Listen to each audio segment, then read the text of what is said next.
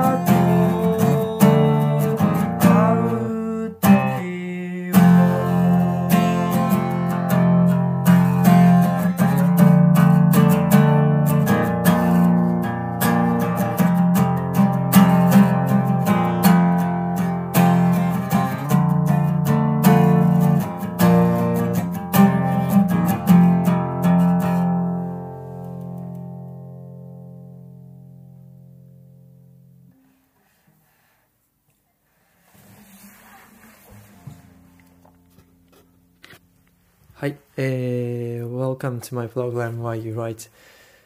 はい、あ今はですね、歌ったのは、えー、私が作った曲で、えー、っと、往来、あの行ったり来たりの往復のに来るで往来ですね、という曲でした。はい、えー、この番組は、えー、私主婦兼通信の学生の武井がですね、え日常の中にある書くことについて喋る番組なんですが、えー、今の期間はちょっと弾き語りをお送りして、えー、放送しています。